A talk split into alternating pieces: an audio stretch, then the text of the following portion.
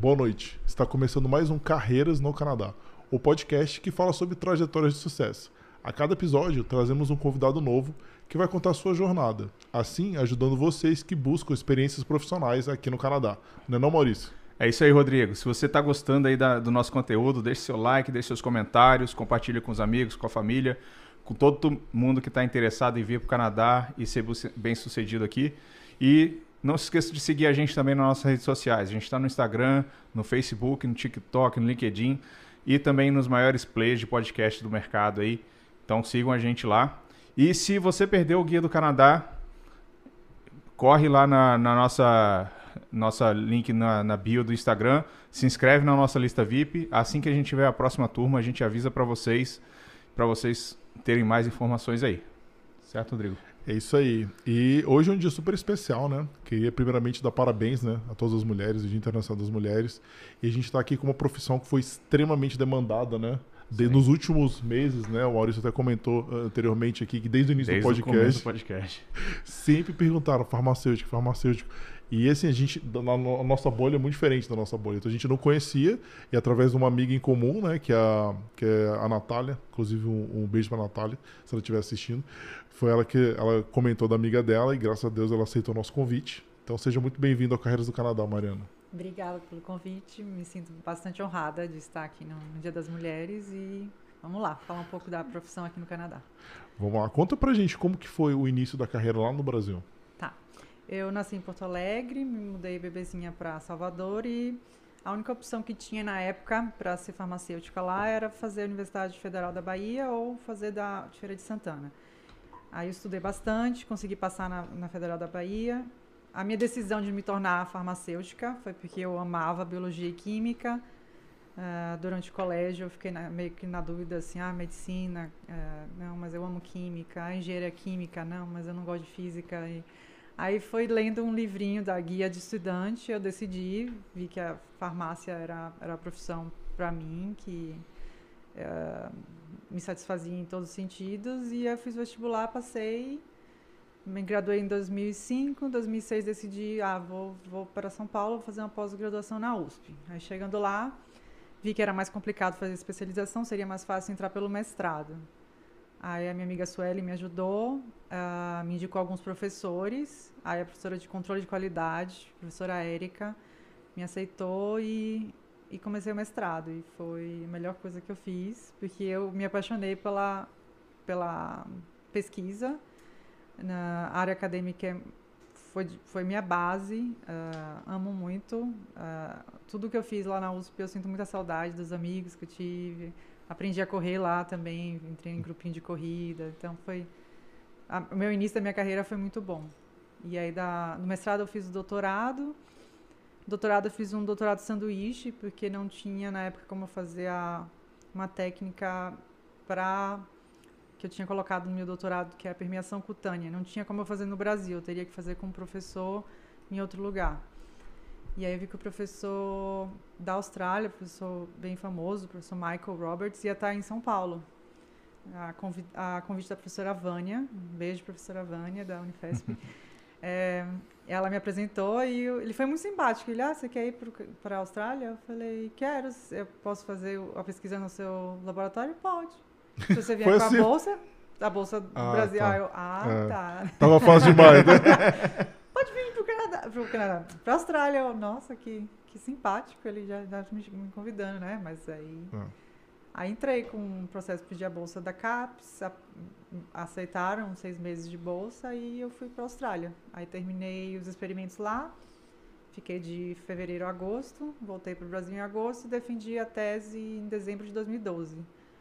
E aí foi, foi muito bom, porque assim, eu falo, o mestrado foi bem difícil, eu acho que foi mais difícil do que o doutorado, porque você já não tem a manha no começo. Ah, tá perdido, é, né? Tá meio perdida no mestrado. E no doutorado já sabia o que queria, já, já sabia como era, já escolhi uns professores, então foi... Minha trajetória no Brasil foi essa. E depois que eu uh, defendi o doutorado, eu fui fazer um pós-doc em Roma. Na época, o Brasil estava com Ciência do, Sem Fronteiras, ah, então foi... 2012, 2013 ali, mais ou menos, oh. É, época Tava bombando essa época no Brasil, assim, fomento para pesquisa. foi muito bom. Então fui também para a área de. Eu sempre trabalhei com pele, assim.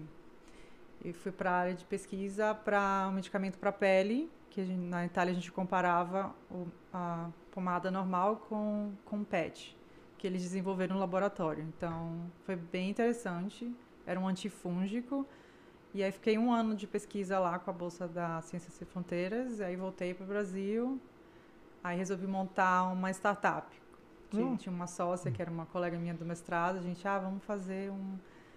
Vamos fazer alguma coisa, vamos uh, ser a ponte entre a universidade e, e as empresas. As empresas querem fazer, testar os produtos em pele, em cabelo, a gente pode testar na USP, a gente dá uma porcentagem para os professores e, e, faz. E eu montei essa empresa com ela, chamava Capilari. E aí a gente conseguiu o projeto PIP, que fomentou, né, que, que deu o, o dinheiro para a gente iniciar nosso projeto. Fiquei um ano na Capilari e aí eu vi que, nossa, é muito difícil ser pequeno empresário no ah, Brasil. É muito difícil. Carga tributária brutal, né? É, aí eu e já não estava feliz com a situação no Brasil e era muito difícil estar tá vivendo sempre de, de bolsa de estudos, bolsa de, de PIP, bolsa de CAPES, e aí Falei, não, não as coisas não estão indo bem, não estava feliz. Tá. E aí eu falei, quais são as opções? Voltar para a Austrália? Ir para o Canadá? Então, mas até então, é isso que é engraçado, é. né? Até então o Canadá, tu, tu não mencionou o Canadá em momento algum. Nunca, nunca pensei em morar aqui. Na época do mestrado eu pensava em ir para a França, porque é, tinha um professor muito bom lá de nanotecnologia que eu queria estudar com aquele professor, porque a minha orientadora tinha estudado com ele. Mas eu nunca consegui, nunca tive nenhum retorno de e-mail, nada. Tipo, a, tipo, a vida me levou para a Austrália, que me levou para Itália, lugares que eu nunca Você pensei. foi carregada, né? Foi. E qual que foi o clique para vir para cá, para o Canadá? E aí o clique no Canadá foi tipo, ah, é um, é um país novo, é um país que é, eu tenho alguns conhecidos lá e, e o pessoal está muito feliz, está e assim é receptivo ao imigrante. O que eu senti na Itália e na Austrália não eram países receptivos, né? tipo a ah, brasileira, não me chamava nem pelo meu nome. Eu ficava, nossa, eu não, não me sinto bem aqui. Eu sou sempre, você sempre há imigrante e o que eu sentia das pessoas que falavam de, de Toronto ou de Vancouver ou, é, é, que todo mundo é de fora aqui. Então você não é a brasileira ou indiana ou você é a. Eles te chamam pelo seu nome. Eu fiquei, nossa, não. Para a Austrália eu não vou voltar. O pessoal lá eu, eu senti bem. A Austrália eu achei interessante isso, né? Porque hum. eu achei que eles fossem, assim, a gente sabe que não é. é. que nem o Canadá, mas eu achei que fosse um pouco mais receptivo. É, a minha experiência que, lá não, não foi. Não. Assim, me trataram muito bem. O professor Sim, Michael Roberts é maravilhoso, mas eu não senti que eles. Uh, em geral, fora do laboratório, uhum, na vida, é. no dia a dia, que eles, eles não olhavam com, com os olhos assim, ah, queremos imigrantes. Queremos imigrantes, é. né? Igual aqui, né? Ah. Igual aqui. E aqui, desde que eu cheguei, eu falei, nossa, estou em casa. Não, eu não me, me senti literalmente em casa. E eu nunca tinha vindo para Toronto. Eu só ouvi comentários, eu não sei, foi seguindo o meu sexto sentido. Eu falei, não, eu eu sei que eu vou gostar de lá e vou me dar bem. E eu, e eu nunca tinha vindo, assim. Minha irmã veio fazer um intercâmbio em Victoria para aprender inglês. Meus pais tinham vindo no Canadá passear um congresso e eu nunca tinha vindo aqui. E eu decidi vir e fiquei. então foi bem a intuição mesmo. Eu falei, não, eu eu sinto que lá é, e as, os comentários aqui Toronto parece uma mini São Paulo é, e como é, eu morei 10 é. anos em São Paulo eu falei não vou me sentir vai ser fácil de se adaptar é, né? É.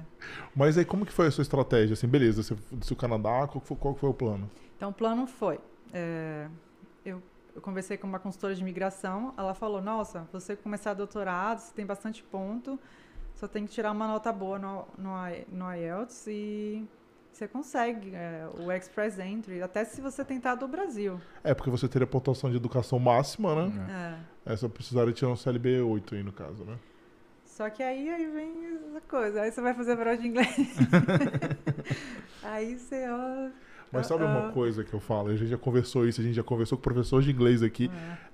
eu falei com ela, né? A gente conversou em off. Existe uma máfia do CLB8. Porque eles sabem que sua nota bomba se você Eu tira. acho. Com certeza. Porque eu tava falando isso. Quando eu tirei 7 em quase todos os E quando skills. você tira 776? É isso, 6,5. Foi o que aconteceu comigo. Aí, eu, no- na outra prova que eu fiz, do cara 6,5 virou 7, aí ba- deram um jeito de baixar. E eles sempre baixam aonde é subjetivo. Que é o quê? É no write e no speak. No speaking. Eles não conseguem fazer nada no listen e no reading porque é objetivo. Você pode recorrer, quer dizer, fica fácil de ver. Verdade. Então, tipo assim, tem, tem um negócio. Eles, pô, é uma prova muito cara, É. entendeu? E eles sabem o que, que é a diferença na imigração. Eles sabem disso. Eu, ah, eu tentei no Brasil antes de vir, né? Mas aí eu já tinha comprado um college privado. Eu falei, não, como eu preciso melhorar o inglês, um ano de college privado e mais falando todo dia inglês, eu vou conseguir aumentar a nota super rápido. Eu, eu tinha. eu também pensava nisso. Sou é muito otimista, sempre. Eu sempre. Aí esse era o plano A, né? O, o plano A era sair do Brasil com a nota alta, não, não rolou. Então vamos para o Canadá com um college privado é, e vamos melhorar o inglês. Então, aí tentei o CELPEP aqui duas vezes também, não. Era tudo nota alta e chegava no writing, abaixava, no speaking abaixava. Aí eu falava, oh meu Deus, e agora eu preciso de mais tempo. Ah, então vamos comprar um college público. É, só pra gente dar. Inclusive, a gente tá sendo cobrado, Maria, desculpa te interromper. Tá. Pra explicar algumas coisas que pra gente são claras, mas que as pessoas não sabem. Vamos lá, né? O college privado, ele é bem mais barato que o college público, só que ele não te dá, te dá direito ao visto de trabalho pós-estudo, que é o PGWP, que é o Post-Graduate Work E Permit. nem pro cônjuge que tá vindo. E nem pro cônjuge que tá vivo. Mas é um jeito de você começar no Canadá, fazer um network, conhecer uma empresa, de repente puxar um LMAE. Então tem muitas pessoas que vão pelo college privado, beleza? Ou college público já é o contrário. É bem mais caro, principalmente se você é, é, vem de fora do, do, do Canadá. Só que ele te dá essas vantagens. Você faz um college de um ano, você pode trabalhar um ano. Você faz um college de dois, você pode ganhar o PGWP de até, três, anos. né? Então, é, mas você tem que ter dinheiro, né? É. Inclusive, a gente tem a nossa parceira, que é a Ana Paula Paixão, um, um abraço para ela também, que ela é consultora educacional, ela pode ajudar vocês a entender melhor como funciona. Mas vamos voltar É, para e, e só, só também traduzir uma, uma palavrinha também, o CELPIP. CELPIP é uma prova de proficiência de inglês e ele, por enquanto, só é feito aqui no Canadá. Tá? Então, E só tanto serve para migração. É. É. isso. O CELPIP e o IELTS. O IELTS você consegue fazer do Brasil, né? Também é outra prova de, de medir a proficiência no inglês. Perguntas que eu sei que já estão na cabeça aí. Ah, eu posso fazer o TOEFL? Não pode. Para imigração só pode isso. Só pode fazer o CELPIP ou o IELTS. IELTS. Só. Isso. Vamos continuar com a... É, então aí eu falei, essa pressão de você tem que aumentar a nota e, e o tempo tá passando. E aí eu não aconselho ninguém mais a comprar um college privado. Porque a pressão fica tanta que chega na hora da prova você fica, ai meu Deus, eu preciso tirar nota. E a prova não é barata. Não. Não. A menos que seja em Quebec. Colégio privado dá direito a trabalho, que as regras de Quebec são Ah. diferentes. É. É. Aí eu comprei o co- college público na George Brown de um ano de empreendedorismo. Ah, foi muito bom, amei. Foi lá que eu tive uma disciplina de project management que eu falei, nossa, que delícia, isso- isso- adorei esse tópico, quero, quero estudar mais depois. Então aí fiz o curso da George Brown, fiz a, aí tive o PGWP e aí tive mais tempo. Aí, aí fiz o, né, o IELTS no Brasil. Quando eu fiz aqui no Canadá, desisti do CELPIP, falei, não, vou tentar o IELTS. Passei. Ah, Ah, falei, já não tava com a pressão que você Ah. vem, então eu aconselho uma pessoa já vem do Brasil ou tentar várias vezes no Brasil estudar e vir, vir com o PR, né, com, com, a, com a nota alta do IELTS, ou vir pro, pro Canadá e comprar um colégio público, porque você fica mais relaxado, porque você tem um ano de estudo, mais, ou dois anos, caso você compre de dois anos, e aí você tem o PGWP, o, Ah. o Work Permit para ficar mais tempo. E, É, é importante frisar, pessoal, que para abrir o perfil da Express Entry precisa de CLB 6.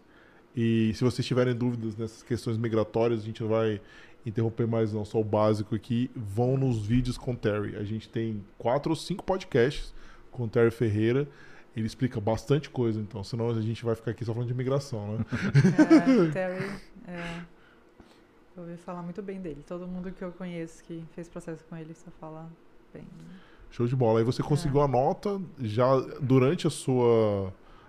Do- Ah. Quando eu terminei o, o college, é, fui tentar, falei, vou, vou estudar, agora eu vou passar, agora eu vou passar. Terminei o college, estudei e passei. E aí ah, atualizei, né? E aí, quatro meses depois, fui chamada no Draw do Express Canadian Entry. Express Entry. Isso foi que ano, mais ou menos? 2020. Tá. É que a pontuação ainda não tava surreal, né? Foi, é, né, Covid começou em março, eu fui chamada em abril.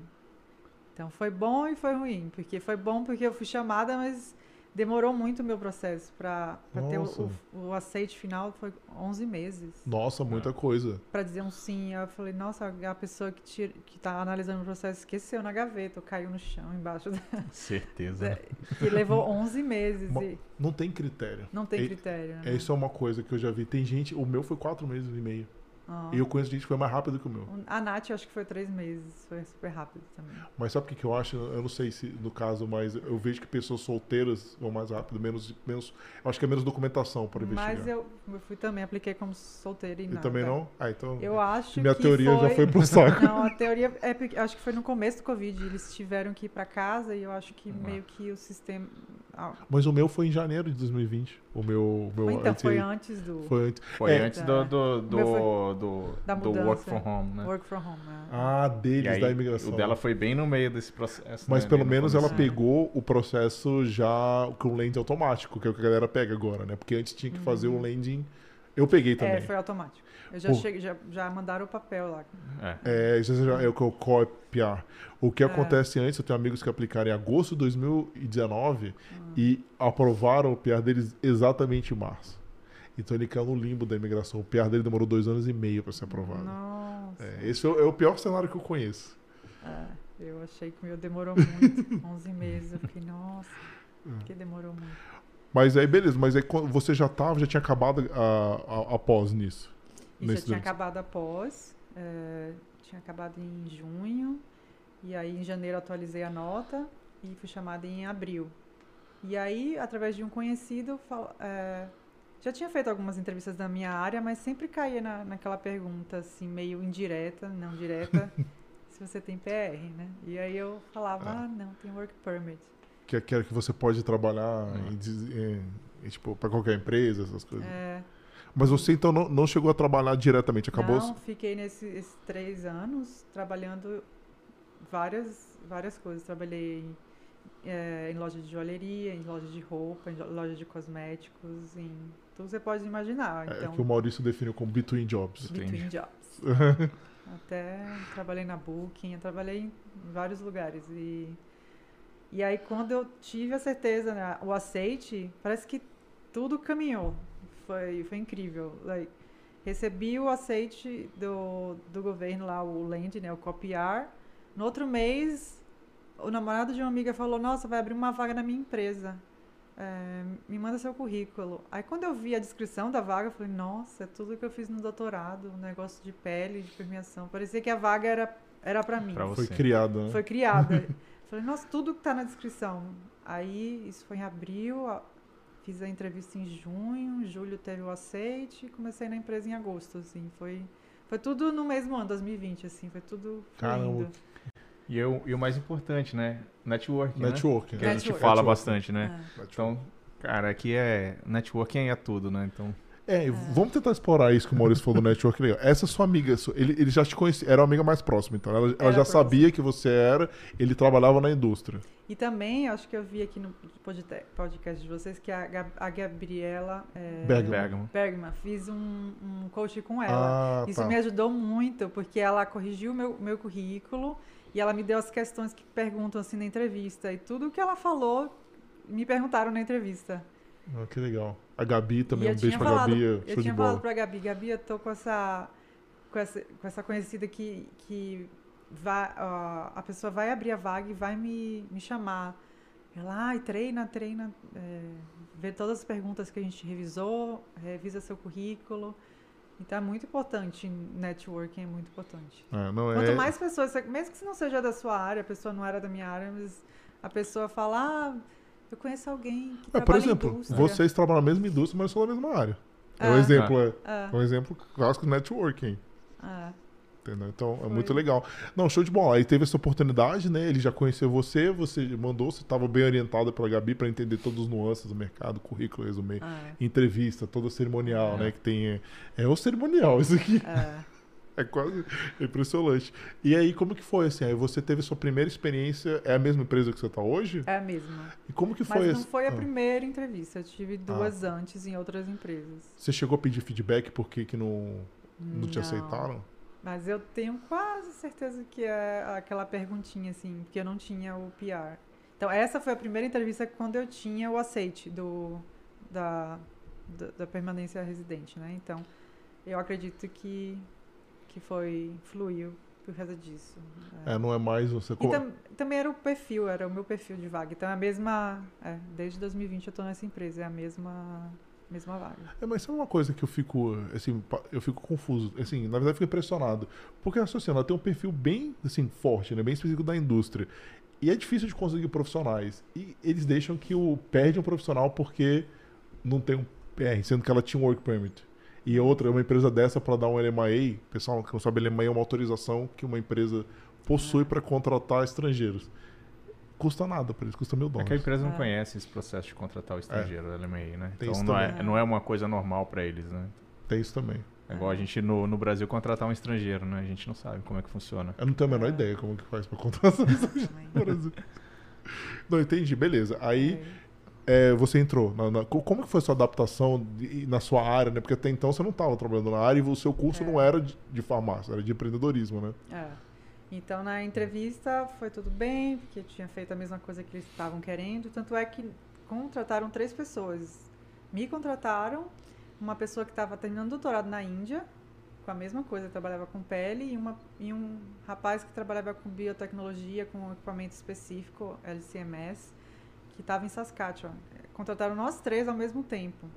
Então, eles precisavam muito da, da nossa experiência. E, assim, eu fiquei com medo no começo porque a, o RH não sabia isso de ah, quando você não recebe o PR, que você está esperando, que você está. Como é que fala? Imply status? Implied status. Eu tive que explicar a ele, a- o moço do. O recruiter da empresa, eu tive que explicar: olha, é, meu, meu work permit é, tá válido porque eu estou em implied status. Ele, o que é isso? porque eles nunca tinham contratado Eles não ninguém sabem assim. nem o que que é PR. Não. É, não sabem nem o que que é PA, que que não sabem, não entendem nada de não, imigração. E essas pessoas que eles contrataram da Índia, ele- eles tinham o PR já. Então eu não tinha, fisicamente, né? Eu tinha o Mas aceite. assim. Ah, porque. Então eu tive que educar o recruiter. Eu, mostrei Mas você não no tinha site. aplicado pro seu C-Number novo, não. Porque Não, com- pelo por copiar isso. você poderia É, fazer só isso. com- copiar você Copiar já você poderia aplicar, é. né? Eu, tá tava, eu tinha acabado de, de receber né, o copiar e eu falei, olha, isso aqui vale. eu- é como se fosse um. É porque eles não estão nem aí, eles Eles querem não seu. C-Number. Eles querem seu. Ah, mas esse number tá. Se começar com 9, é work com permit. nove. É, É. Se começar com 9, é work permit. Se, come... se não É. começa com 9, você é PA. É isso. Eu não tô nem aí, PA. em Mas aí eu expliquei, aí atualizei, fiz o, um que começa Você aplica... Ah, você É. entendi. Você mudou de Mu- C-Number. Mudei de C-Number, mas no começo, pra, pra explicar isso pro recruiter. É. Não, eles é, não sabem. Não, Ai, é aí que eu nem um amigo ficava, Eu meu. não quero perder essa vaga, é minha, é a minha chance. Não, é, que, é que um amigo meu. Ele foi aprovado o PR e ele não comemorou ainda porque ele esperava o cartão chegar. Aí ele falou, cara, presta atenção, o cartão é só pra viajar, cara. Isso não é. O que você precisa é do C-Number, cara. O C-Number que É. não começa com 9. Esse é o PR na- prático lá, É, que serve. Não, legal.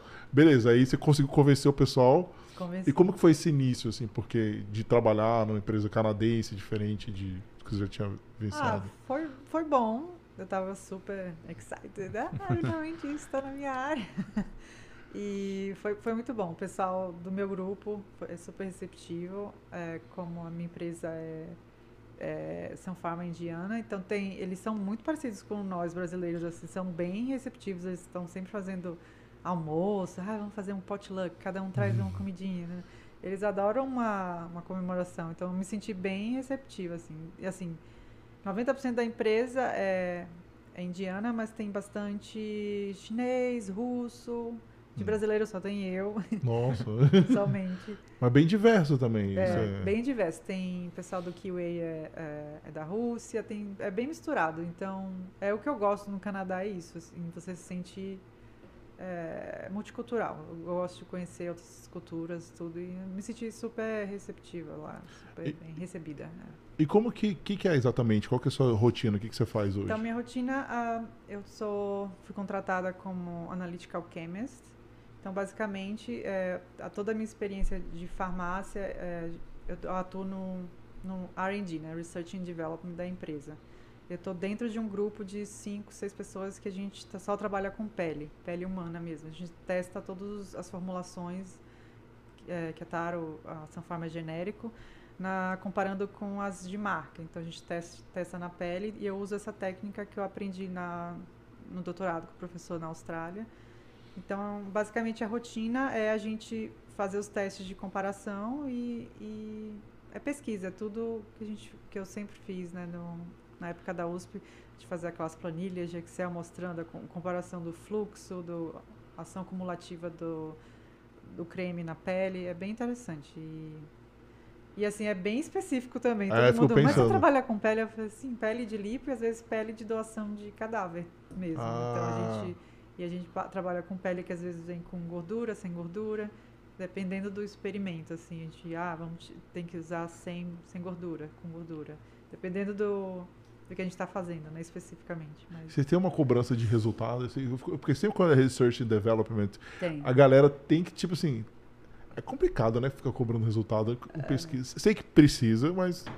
É bem puxado, é. porque a gente testa, como é multinacional, a empresa, a gente testa formulações da que vem do Canadá, de Israel, da Índia, então a gente está testando tudo e e às vezes o resultado não dá o que eles esperam. o seu, o seu sempre, infelizmente. Vezes uma que... pele, um, um doador é, é, diferente do outro donor, né? Aí a gente compara os donors, ai gente, como é que dá? Uma pele deu, o resultado deu, permeou na pele, o outro não. Aí você tem que repetir tudo de novo. É bem trabalhoso. Meu Mas laboratório... você meio que, só para entender, é, é, esses laboratórios do mundo inteiro mandam para você, você meio que testa uh, o que eles fizeram, é. aí você dá tipo um aval, ok, beleza, esse aqui é. funciona, segue em frente. Antes Agora, isso aqui de... funciona mais ou menos, aí melhora. É, e antes de ir para o nosso, que é bem específico e caro, porque comprar a pele é cara, é, vai para o IVRT, que é, é, mais in vitro, que é, é um, um filme papel, né, não é pele. Então, antes de chegar no nosso laboratório, no, na, minha, na minha área específica, vai passar por testes químicos de estabilidade, depois vai passar para o IVRT, que é essa técnica para ver se se passa no filtro do papel e depois vai para o meu. Então a gente é a última etapa do, do RD para comparar e, e 90% dos casos nosso resultado dá um match com, com o pessoal do AVRT. Então é interessante, mas é bem trabalhoso. É, não, eu fico imaginando, né? É bem trabalhoso. Então, a gente que não, quer dizer, eu totalmente fora da minha área, eu, achei inter... eu achei interessante. É bem específico, assim. É. Fala um pouco pra gente, né, que são as perguntas clássicas, né, sobre a validação do diploma de farmacêutico, que você passou por isso, tem que fazer, não tem que fazer. Então, para aplicar também pro para fazer seu perfil no Express Entry, eu tive que fazer o WES. Então, isso é suficiente para você trabalhar na indústria farmacêutica. É, a gente aprendeu, eu chamava WS, agora é, é, é WES. A gente chamou uma pessoa, a Márcia, um abraço para ela também, que a gente também não sabia. Ela falou que não, Rodrigo, é WES. Ok, desculpa. então, eu fiz o WES também antes de vir para o Canadá. Então, em um mês saiu, né? Todo, então, eu tenho a equivalência dos meus diplomas da, da bacharelado, mestrado e doutorado. Tá tudo equivalente. Então, isso. Você fez os três?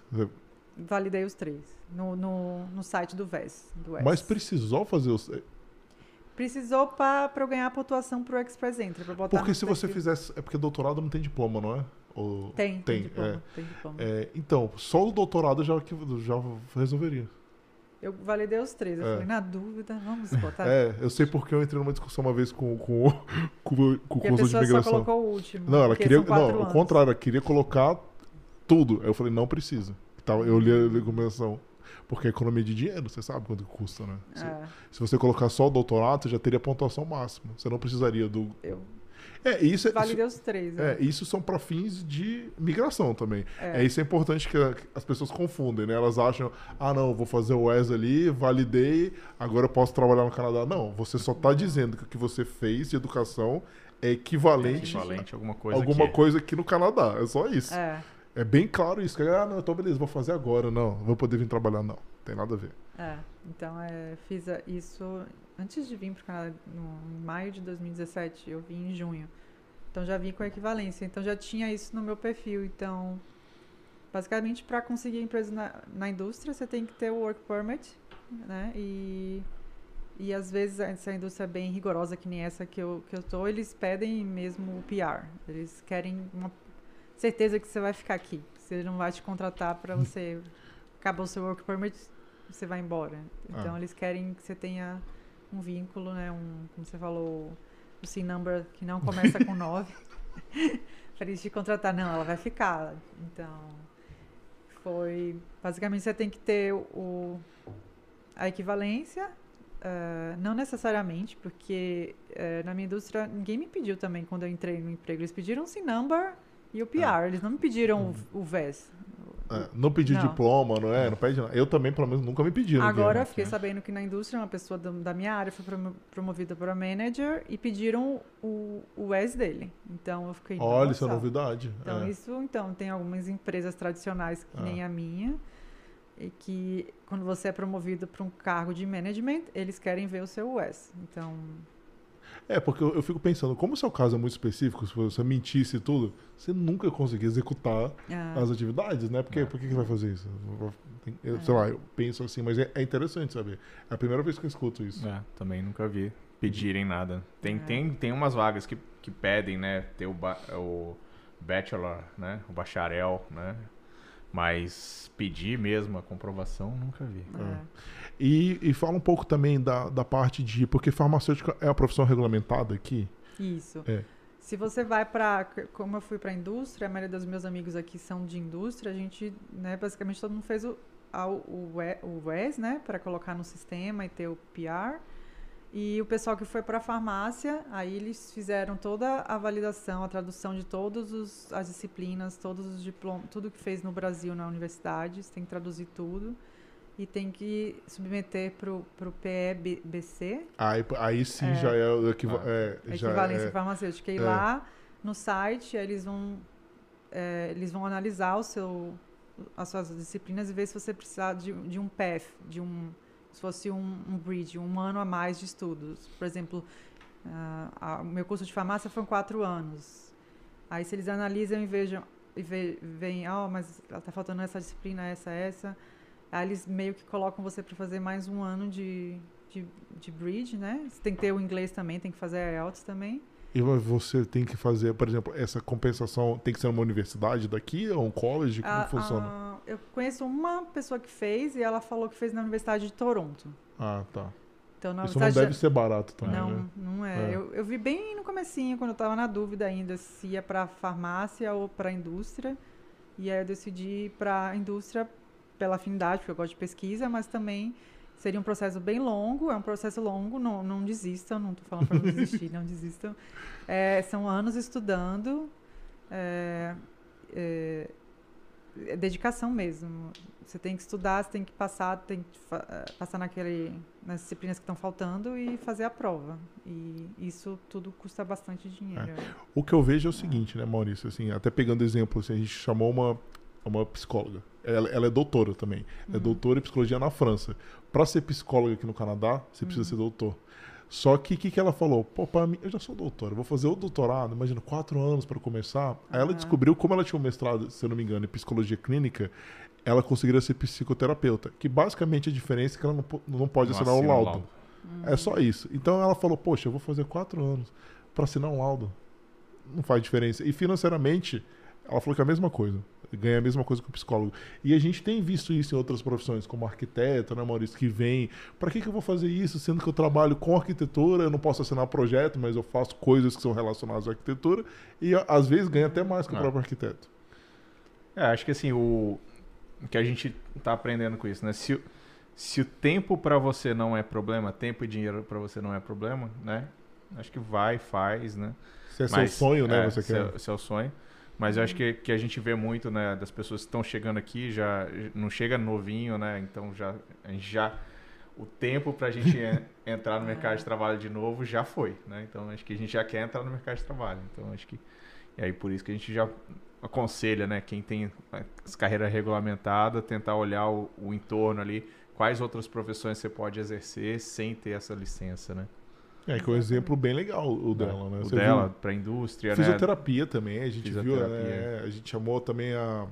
Enfermeira, nossa, enfermeira, enfermeira, também, é. né? Tem, tem, tem possibilidades, arquitetura também tem outras possibilidades. É. né? É. Se vocês têm interesse por qualquer uma dessas profissões que a gente mencionou, assistam os episódios. A gente já conversou com duas enfermeiras, com arquiteta, já conversou com muita gente. Veterinária, Veterin... É verdade, veterinária também. Tinha psicoterapeuta. É, psicoterapeuta tem muito, muito, muito, muito material legal, mas vamos voltar aqui. Então, é, você não chegou a fazer isso, porque não precisa. Pra Não sua... precisa, para a indústria não. E como que você sentiu o inglês também? Assim, na, você viu que porque muitas pessoas assim, com mais você tivesse um nível de inglês, você fez a prova, já colocou, tem muitas pessoas que sentem essa dificuldade de ter que trabalhar. Embora eu acho que para você não- talvez não seja um impacto, porque você já tinha feito um doutorado na Uhum. Austrália. É. Você sentiu alguma coisa, algum impacto do Hum, com a língua, não. Foi, foi tranquilo. de, de conseguir? De, conseguir. Só os termos técnicos, que aqui é diferente do Brasil, então nos primeiros meses você fica, não, mas o que, que ele está falando de quê? Tem umas siglas específicas, né, que a gente fala em português e aqui em inglês, e aí é, isso eu fiquei meio, meio perdida. Tipo, eu ficava, tá, mas essa sigla, que, você pode me explicar? Eu sou nova aqui na indústria. Mas eles são muito receptivos, né? Como, como eu falei, os, os indianos são bem receptivos e explicavam e foi minha recepção lá foi, foi tranquila, então Legal. E sobre certificações? Tem alguma certificação que é- quem quer trabalhar na indústria, você acha que é interessante fazer? Depende do que vai fazer.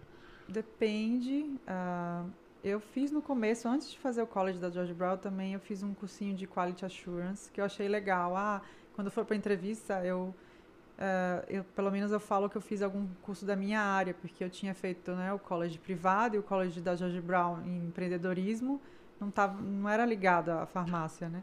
Aí eu fiz um tipo um curso de um mês de, de quality assurance e também coloquei no currículo. Eu acho interessante. E depois fiz o da Universidade de Toronto, terminei agora ano passado de project management. E aí eu acho interessante para o futuro, para dar um upgrade também no, no currículo, fazer um. Eu gosto, né? Não, não é que todo mundo tem que fazer. eu gosto muito desse assunto de project management, então eu aconselho a pessoa estudar, fazer um cursinho desse da Universidade de Toronto. eh, é online, é School of Continuous Studying. É online, uma vez por semana, você escolhe, tem várias opções de curso, não só project management, tem tudo. Eu acho interessante você estar sempre a- se atualizando, mas não tem nada na área de farmácia, nada específico que você tenha, assim. Se você quer trabalhar na indústria, assim, todas as pessoas que eu conheço, né? A gente tem um grupinho de WhatsApp de eh, farmacêuticos em Toronto, em Ontário. Todo mundo, tem todas as indústrias que você pode imaginar, tem alguém lá no, no grupo. E todo mundo começou da mesma forma, fazendo networking, conseguindo uma entrevista e entrando. Assim, ninguém precisou fazer um, um certificado para trabalhar na indústria, não, não precisa. É, são muito importantes esses grupos, né? Assim como a gente É. tem o nosso gerente de projetos, esse grupo, porque assim, você precisa estar neles para você justamente tentar furar a bolha, É. né? Para tentar entrar numa indústria, tentar conhecer gente, né? Contatos, né? Contatos. Aqui no Canadá tudo é contato. contato. E eu acho interessante sempre estar aprendendo, sempre estar se atualizando. Então, agora, meu, meu próximo passo é tirar um certificado de, de gerente de projeto. Mas, para entrar na indústria farmacêutica aqui no Canadá, não tem mistério. É só fazer o networking, conhecer alguém, e, é, ter, claro, que nem eu tive essa vaga que é- parece que foi feita para você, que tem tudo, toda a descrição do que você já fez no, no passado e, é, e entrar. E, e, sabe, ser bem. A gente brasileiro, a gente é bem hardworking, a gente é bem proativo e eu acho que eles adoram, com- sempre gostam de brasileiro, assim. Até na, quando eu fui fazer esse intercâmbio na Austrália, ele. Acho que a imagem que a gente passa no mundo é de que, ah, carnaval, festa. Aí ele, vocês não vão para casa? Para mim e para minha orienta- orientadora. Eu, a gente, não, a gente não terminou. Não, mas essas cinco horas vocês têm que ir embora. É caiu, caiu, caiu a caneta, né? É, a gente deu vontade de falar, "É, mas e daí? Tipo, a gente tem que ter. Não, vai embora. eles estavam mandando a gente embora. Eles, nossa, é... tipo, ele achou assim que a gente era uma exceção. A gente falou, não, a gente, no Brasil a gente trabalha muito, a gente Bem não... mais do que aqui. É. É, bem mais. a gente, like, é hard working people. Não, não, show de bola. Não. É, é- é legal ver essas nuances e confirmar algumas coisas que a gente já observa, né? E já tem observado também em outras profissões. Muito É. legal. É. É, vamos lá, Maurício, pro chat, ver como que tá. Vamos ver. E aí, Joaquim? A gente tem um ajudante novo hoje, Joaquim. Opa, Tem pergunta aí no chat aí do, do YouTube? Por enquanto, Galera, fica à tem, vontade. tem uma pergunta da, da Joyce Duarte. Você conhece algum curso que, para quem está no Brasil, pode estudar que no futuro agregue na validação do diploma para farma? Ahn, então, meu curso que eu fiz não foi, né? Foi de empreendedorismo, mas tem sim cursos, colleges. é, se eu não me engano, no Seneca tem cursos. Eu até tinha visto no começo alguma coisa que eu gosto dessa área de pele, de cosméticos, a- um curso de cosmético lá. Mas tem sim a colleges específicos, é, tem a APS, que tem vários cursinhos e também college. Ah, dá uma olhada na APS, tem vários cursos da área de farmácia que eles até têm, eh, como é que fala? Estágio. Já ouvi falar também que as pessoas que fizeram curso lá já saem para um estágio e de lá, né, se você se destaca, você já, já fica na, na indústria. Então, Olha, a. APS é, um, Legal. é uma escola legal. de- Ó, isso que você falou me lembrou de uma coisa. Eu te- tenho vários amigos aqui, quando eu tava estudando, fazendo college, eles. Você com certeza sabe disso, tem várias indústrias farmacêuticas que pagam para testes em pessoas, né? De medicamentos. tem. Isso é um jeito legal de ganhar dinheiro. Tinha muita gente que ganhava muito dinheiro, são corajosos, né? eu, cara, depende do medicamento. E eu, pelo menos eu não sei. porque eu nunca vi isso no Brasil, não sei se tem também. Ah, Enfim, eu vejo bastante coisa aqui muita gente fazendo esses testes. é. Que depende do teste, dá bastante, dá bastante dinheiro. né? Já ouvi falar, nunca, nunca me habilitei. tenho, uma, muitas, tenho alergia a certos medicamentos, eu fiquei. É, Mas que, que dá um dinheiro, dá. dá. Já ouvi falar. Tem uma, tem uma conhecida que, que fala que faz, assim. É, é, eu já vi valores altos pag- serem pagos por esse tipo de É. teste. Tem uns que tem que ficar dormindo, tem que ir lá toda hora, né? é, Interessante. é. Não, legal. Tem umas perguntas aqui também do Instagram, que Tá. o pessoal colocou aqui, que é a Camila Sidney. A pergunta é o seguinte, que é a pergunta de ouro que a gente já escutou ela 345 vezes aqui no podcast, mas é bom a gente, a gente clarificar para algumas profissões, que é o seguinte, é possível tentar vaga na área aqui no Brasil em empresas canadenses? É, já, já tive, assim, nesse grupinho de WhatsApp que a gente tem, já, já tiveram pessoas que entraram no grupo e falaram: Ah, eu vim transferido de uma empresa do Brasil. Então, tem sim. Mas ela veio transferida, ela já trabalhava lá. Já trabalhava lá. Então, É, ela só é. teve o tempo de é, fazer o PR card, né? Aplicar. E aí, quando saiu o PR card, ela veio e tran- foi transferida. Então, É, Mas- isso, é isso que a gente vê, que o pessoal quer e a gente sempre frisa. A gente não, não- que nem a gente fala, a gente não, não quer acabar com o sonho de ninguém. Mas a probabilidade disso acontecer, você pode ver, olha o currículo da Mariana, assim, doutora, entendeu? Foi a Austrália, tem super experiência. Mesmo assim, para uma pessoa canadense, ela já estava aqui. Ela já tinha um work permit e, e ela teve dificuldade para entrar em algumas indústrias. Imagina a pessoa que está no Brasil, não tem work permit, não tem nada. É, Eu, eu gosto de falar isso. Gente, olha os exemplos que a gente falou. O sonho de todo mundo, ah, é o meu sonho, você contratado numa empresa canadense no Brasil. Que a gente fala, se você não é do IT, suas chances são muito baixas. Existe. Existe. Existe. Tem pessoas que conseguem. É assim, é, para ter sucesso, a gente fala, é assim, você tem que ter algo muito especial que não tem ninguém aqui para você ser chamado para essa vaga e para justificar toda a espera e o investimento da empresa para te trazer do Brasil para cá. E que, e que vale o risco, né? Que a empresa, É. assim, de, consiga. Ah, falar, olha, pode ser que aconteça isso, pode ser que a pessoa não se adapta, pode ser que dê errado, pode ser tudo outra coisa. é. Tem que ser um negócio que nem, que nem a gente fala. É unicórnio. Você tem que ser um unicórnio. É. Se você for unicórnio, suas chances aumentam. Mas vamos continuar aqui. A Camila Sidney, é, as perguntas do Instagram aqui. O, Jo- o Joaquim vai, vai vendo se tem mais ali no YouTube depois. Ela pergunta assim: quais requisitos mínimos para atuar em farmácia hospitalar? Não sei se é a sua praia também, né? É, não é minha praia, não, não sei dizer. assim. Beleza, vamos- tranquilo. Vamos para a próxima. Clarice Jarbas, ela pergunta: é possível conseguir emprego na área com diploma brasileiro se for feita uma pós-graduação no Canadá? Então, você pode vir estudar, mas é isso que eu falo. As empresas querem você com work permit com SIN number permanente. É, né, é difícil aqui no Canadá eles também demitirem. Então, quando eles contratam, eles querem ter certeza que a pessoa que eles estão contratando va- vai ficar. Então, você pode vir fazer uma pós, mas é, se você fazer, fizer a pós, validar seu diploma no, no WES e, e aplicar para o PR, é mais é mais garantido que você fique é, no, no Canadá, né? Show. Aqui do Instagram foi. Certo. Tem mais duas perguntas aqui. Legal. Na verdade, é. Joyce Duarte, de novo. E você acha que para quem está no Brasil é difícil conseguir um mestrado na área? Mestrado aqui no, no Canadá. ahn, eu acredito que aqui, eu não pesquisei, mas acho que aqui é pago. Ah, não é. Que nem É, acho o- que é pago. é pago. É pago. É, Eu conheço é uma pago. pessoa que fez doutorado e ela falou que é pago. Então é meio que você tem que ter a prova de. ah, Você pode tentar a bolsa, mas é, É. bem é complicado bem também. difícil a É. bolsa. Eu conversei com um professor brasileiro na Química, na Universidade de York.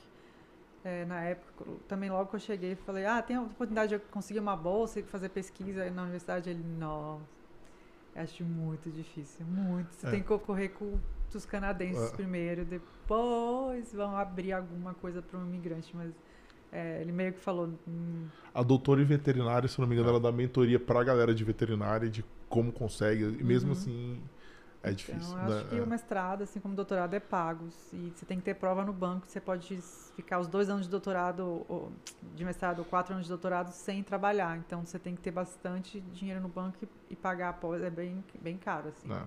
Tem como fazer, mas é bem, bem caro. Vamos lá. Herbert Milena, uma pergunta bem específica. Tem consultório farmacêutico no Canadá? Tem farmácia clínica em, do- em drogarias? Ah, então, farmácia clínica que nem a gente tem no Brasil, não, ele tem assim o farmacêutico, que nem a gente tem no Brasil, que ele tem que estar lá 24 horas resolvendo. Ah, eu fiz tipo um, um estágio de uma, duas semanas só para confirmar de que eu não, não quero ser farmacêutica de farmácia e, e nessas duas semanas que eu fiquei com o farmacêutico eu vi a rotina dele, sabe? É muito puxado e ele me contando também que ele era de um país árabe, como, como demorou também para ele validar e tudo. E ele falou, e ele tinha que estar lá e ele fazia manipulação na hora. Vinha o pessoal tomar uns psicotrópicos, porque a farmácia dele era específica para psicotrópicos, para pessoas que têm doenças mentais, né? Então ele manipulava e dava. Então, assim, é como se fosse uma farmácia de manipulação, uma clínica dentro da farmácia. Então, aqui no Canadá é assim. Então, é, eu acho que ele é registrado, né, para esses tipos de paciente. Então, os pacientes iam lá, ele manipulava, dava a dose, a pessoa tomava e saía. Ficava, nossa, que diferente. Nunca no Brasil é, o farmacêutico vai manipular e te dar o. É, é bem diferente aqui. É, Eu vi, por exemplo, assim, minha, minha experiência né, como usuário, né? Por exemplo, você vai no, no sei lá, vai, um antibiótico lá no Uhum. Brasil, você vai, ah, quero uma amoxicilina, você vai lá, tudo bem, você não É. pode pegar, mas você pede pro farmacêutico lá, pra pessoa que tá lá, ela vai lá e pega. Aqui não, você quer uma amoxicilina. Ele vai lá, vê quantos são, assim, o médico passa a quantidade exata, porque no Brasil, sei lá, você precisa usar, sei lá, sete dias, a caixa dá, sei lá, 30. Não, ele vai lá, você já você espera 20 minutos. Aí ele vai lá, acredito que ele esteja manipulando ali e te dá a quantidade exata que o médico Exatamente. falou. E é, passou. e é tudo. Vem o fax, né? Acho que é engraçado no Canadá. fax. É. Vem o fax do médico e aí ele põe no sistema lá que é operacional, que é próprio da farmácia.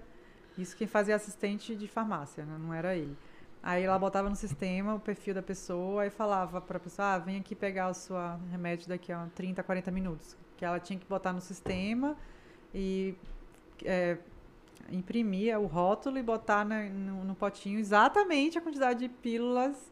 E, e se o médico escreveu na receita, ah, tem refil de duas vezes. Que nem eu tava com problema no tornozelo, passei, passaram um, um líquido, tipo uma pomada para mim e e ela falou, você pode pegar mais um refil. É, bem, bem, bem- Aí eu falei, nossa, tá...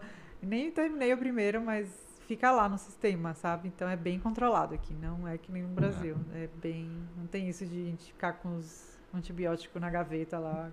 Não, e uma coisa que eu reparo também, por exemplo, é, sobre o fax. Eu lembro que durante a pandemia você tinha aquelas consultas online, né? Que você tinha. É. Uma vez o médico mandou pro meu e-mail e mandou pra lá, só que não chegou na farmácia. E eu tinha um e-mail com a receita, mostrei o e-mail, é do médico, não sei o quê. Eles não, Não. me deram. Falou que isso é ilegal. Só te dão se vier do médico. O É. fax. É, o fax do médico. Eu ficava, nossa, que. que... Interessante. Aí, tipo assim, o software era bem moderno, mas tinha que vir do fax. para você colocar no sistema e aí a assistência, a assistência de farmácia, a assistente contava, botava o rótulo, fazia toda. Elas explicam também, imprimem, tipo, como o paciente deve usar. E, então, assim, farmácia clínica aqui seria isso. É, é, tipo, eles já fazem tudo junto aqui na, na farmácia no, no Canadá. Já, já, já pega o seu medicamento, já manipula, já põe um rótulo com o seu nome e, e se tiver refil ou não, você volta. Então, Legal. mais alguma pergunta? Um, Alfredo Borges, mandando beijos, direto de Ah, São Paulo. beijos, meu amigo. Alfredo e Mari. Ah, Natália Mazeto. Natália, Ah, é.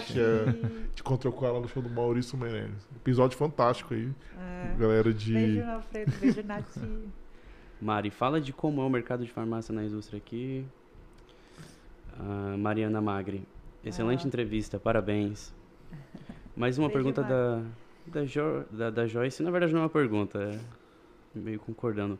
Acho que todo farmacêutico regulamentado no Canadá exerce a clínica.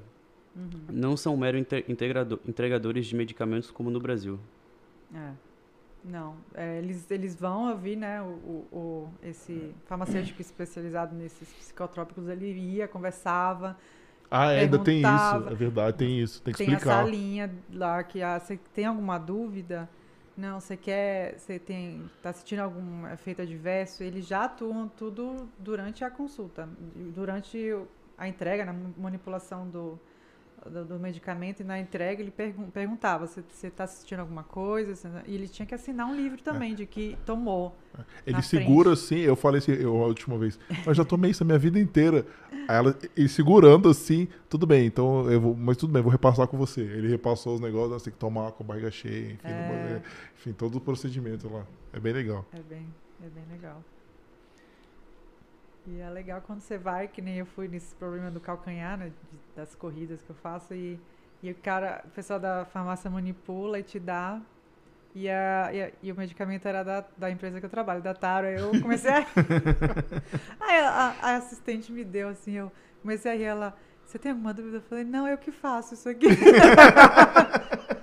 Eu conheço eu, que- isso eu aí. conheço, eu que faço isso aqui. Ela você trabalha na Taro, eu falei, é, é.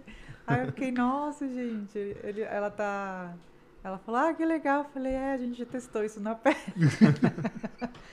Mas eu não sabia que o médico ia fazer um genérico, né? Eu achei que ele ia É. me passar o, o, a- o de marca, né? Mas, é, anyway, foi, foi bom que.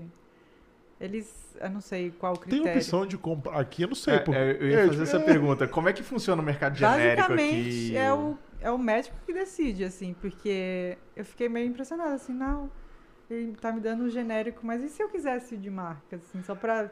É porque a gente não sabe. Eu, eu, não, eu sei lá o que, que é genérico e o que Eu não é. acredito que eles passam porque é o mais barato. Acho que o médico não sabia que a minha empresa dá 100% de, de coverage no- nos medicamentos. Então, eu não Ah. pago nada. Então, acho que ele não... O médico não sabia onde eu estava trabalhando e ele passou. Mas eu acredito que eles tentam passar os genéricos para ajudar, porque era um medicamento caro. Então, É. Ah, entendi. então ele, ele passou o, o genérico. E eu trabalho na indústria de genéricos. Por isso que, que foi engraçado quando eu peguei. Eu falei, nossa, eu- É porque no Brasil você tem opção ali na você hora, tem na né? hora. não- lá não, é, o- é, o, é o médico que decide. Então, acho que aqui na consulta você tem que pedir para o médico, olha, eu, eu, eu tô com essa dor, né? E se o senhor passar um medicamento, eu quero o- o de marca. Porque eu não especifiquei, ele passou o mais barato. Eu não, eu não tinha especificado. Eu falei, eu quero uma coisa para curar minha dor, assim. É, E ele passou o genérico, então. Legal. Legal, interessante. É. É. E aí, Joaquim, temos mais perguntas aí? Por enquanto não. É, tem o Ebert ainda falando sobre o caramba fax. Poderia ser pelo menos e-mail, né? Olha, isso aqui é, é a brincadeira que a gente tem aqui E com a o galera da cheque? E o TI. cheque? É. É. Cheque é uma coisa. Hoje eu recebi um cheque, tipo, nossa, um cheque de. Pô, a galera não acredita quando É. fala isso. A gente sempre brinca com a galera. A galera da TI fica revoltada até hoje com isso. Que não é só na farmácia, assim, É. fax é várias coisas aqui. Meu salário vem por correio e em cheque. Em cheque. É bem contraditório, porque também aí é diferente. Pelo menos na minha época, no Brasil, eu não conseguia depositar com app. E aqui você deposita o cheque, você tira a foto do cheque e deposita. Então, assim, Isso já é, ó, desde 2000, pelo menos que eu sei, 2011 e 12, que pra já mim faz isso isso. é muito moderno, tirar foto e já o dinheiro entrar. Mas, assim, a questão do cheque é muito antiga. É, e- Ah, vou falar que no Brasil tinha isso também. O Bradesco tinha essa tecnologia de. Dá é, hoje foto. provavelmente deve É. ter, deve É que ter. no é. Brasil não. É, É, não eu tô fora há muito tempo também. É, cheque no Brasil. Eu nem lembro, acho que só quando eu ia alugar apartamento, talvez. Não acho que nem isso, né? Ah, nem lembro também. É, então, esse negócio do cheque compensado, tem algumas pessoas, né, que, que a gente acha, É. fala muito bem do Canadá, mas tem umas fraudes também, né? Então as pessoas, alguns golpes que eles mandam o cheque, então a pessoa deposita, só que demora um tempo pra compensar, né?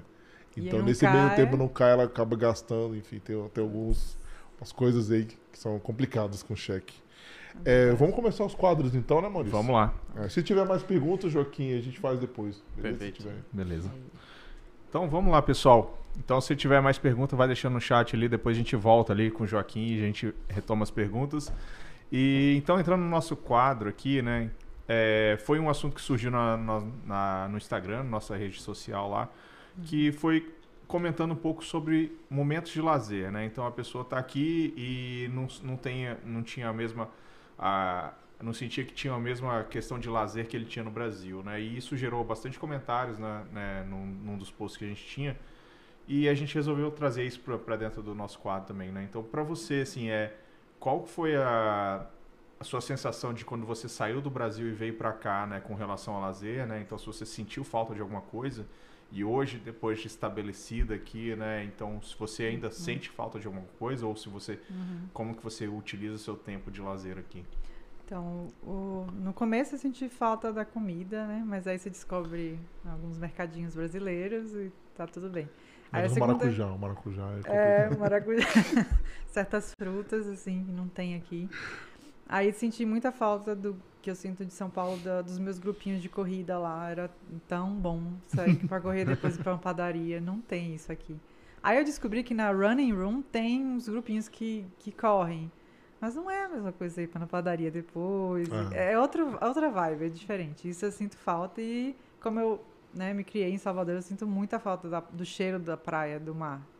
É um lazer, mas aqui tem um lago, então tudo tem um- uma substituição aqui. É. Então, no inverno, acho que é o mais difícil, que eu acho que é correr no gelo, é mais é difícil. Eu fico às vezes com medo de escorregar, mas É perigoso também. É Eu perigoso. admiro, eu vejo É. a Natália correndo com você e falo, caramba, elas realmente são guerreiras. puxar ela, vamos, vamos na neve, ela, com Não, além do vai. frio, né? Do, tipo, pra ficar doente, aquela, aquele ar gelado, né? É, a gente vai, corre, chega em casa, tem que trocar, né? Botar um casaco, se você ficar no gelado com, a, com suor, já Ah, era, nossa. você fica doente. Então acho que eu senti falta, primeiro da comida, depois do desses grupinhos que eu tinha de corrida e, e terceiro do da praia. A praia faz falta. A praia. Que aqui a praia é o lago. Aqui em Toronto, né? Mas se for pra Halifax ali. Não, É. também faz falta, porque a água lá é muito gelada. né? É, É, Salvador, água quentinha. Nossa. é, é, isso diferente. é, aí não tem como. É. Se nesse critério aí. É. Não, vamos lá. Então, é, para nosso nosso segundo quadro, né? É uma pergunta bem simples e direta. O que, que é o Canadá para você? Diversidade e integração, é, liberdade. E que você não tem medo de sair, pegar um, um Blue Buzz três horas da manhã depois que você sai de, de uma festa. Ou não, não tenho medo de sair assim, com uma pulseirinha, com um anel, com, com um celular na mão. Isso eu, não, eu fiz no Brasil algumas vezes e fui assaltada. Então isso é a liberdade e a diversidade. Eu gosto muito de você estar no emprego, você tem todos os países, você tá um grupo de amigos internacional que você fala todas as línguas lá e todo mundo traz comida de vários países. É isso que eu mais gosto no Canadá. É, Canadá é diversidade. Ah, muito legal. É. Antes de, de ir para o nosso penúltimo quadro, Joaquim, tem mais perguntas aí? Não. Não? Então tá. Então, pessoal, se vocês estiverem gostando, deixe seus likes, deixe, deixe comentário aí, e compartilha com os amigos, com a família, com todo mundo que está interessado em vir para o Canadá. Não deixe de seguir a gente também nas nossas redes sociais, tá? A gente está no LinkedIn, no Facebook, no Instagram, TikTok e nos maiores players de podcast do mercado disponíveis, tá bom? Então vamos lá, vamos entrar no nosso penúltimo quadro, né, que é o Sal na Neve, né? Então é um quadro já tradicional aqui. a gente faz essa analogia a jogar o sal na neve aqui no inverno, né, para tirar, desimpedir as ruas, né, tirar, tirar, tirar a neve da, da rua ali. E que, quais são as dicas que você traz para a pessoa que está vindo para cá e quer entrar nessa área da, de farmácia, né, trabalhar uhum. como farmacêutico aqui? Quais são as suas dicas que você dá para essas pessoas que estão vindo, estão no Brasil, estão querendo vir para cá ou estão aqui, estão querendo entrar nessa área? A primeira dica é o, é o networking, né? A segunda dica, é, mesmo que networking, mesmo que não seja uma pessoa da sua área, o amigo do amigo conhece, né? A esposa do seu amigo, o marido seu, da sua amiga, e, e, alguém vai ter alguma conexão na indústria. A segunda dica, faz um currículo bom, com uma coach, uma assessoria, assim, faz um, um currículo bom, faz se você tem curiosidade de um curso que nem eu tinha de Quality Assurance, faz um curso de Quality Assurance para tirar dúvida. É, então, basicamente, é, vai, não desiste. É, eu sei que no começo é difícil. Aqui no Canadá você não tem muitos amigos, você não. Você fica, ai, mas eu ainda não tenho PR. Não, não desiste. Você vai para entrevista, porque cada entrevista que você vai, você vai melhorar pra, nas perguntas, nas respostas para a próxima entrevista. Então, é, se prepara, faz bastante entrevista mesmo que, que você não vai já sabendo, ah, eu não tenho PR, não vou passar, não, não tenho work permit, vai só para para testar. Treinar, pra, né? Para treinar, é. E e para a área de farmácia, você, é, é, como eu falei, o, o WES, o VES, foi, foi suficiente para eu, eu é, é, ter o PR, ter, ter tudo aqui, né? A prova de inglês. É, foca no seu inglês, melhora o inglês, porque sempre vai ter os termos né, da sua profissão que é difícil, que aqui eles falam de, um, de uma forma diferente e, e foca, não, não desiste. Eu acho que você tem que ter esperança e sempre aquela porta que é sua vai, vai chegar e vai abrir para você. Não, não desista, assim. É, foca no seu currículo, faz a sua, sua equivalência para imigrar. Caso você queira fazer, né, ficar na farmácia, faz o PEBC é, para validar suas, suas disciplinas do, do, curso de farmácia no Brasil.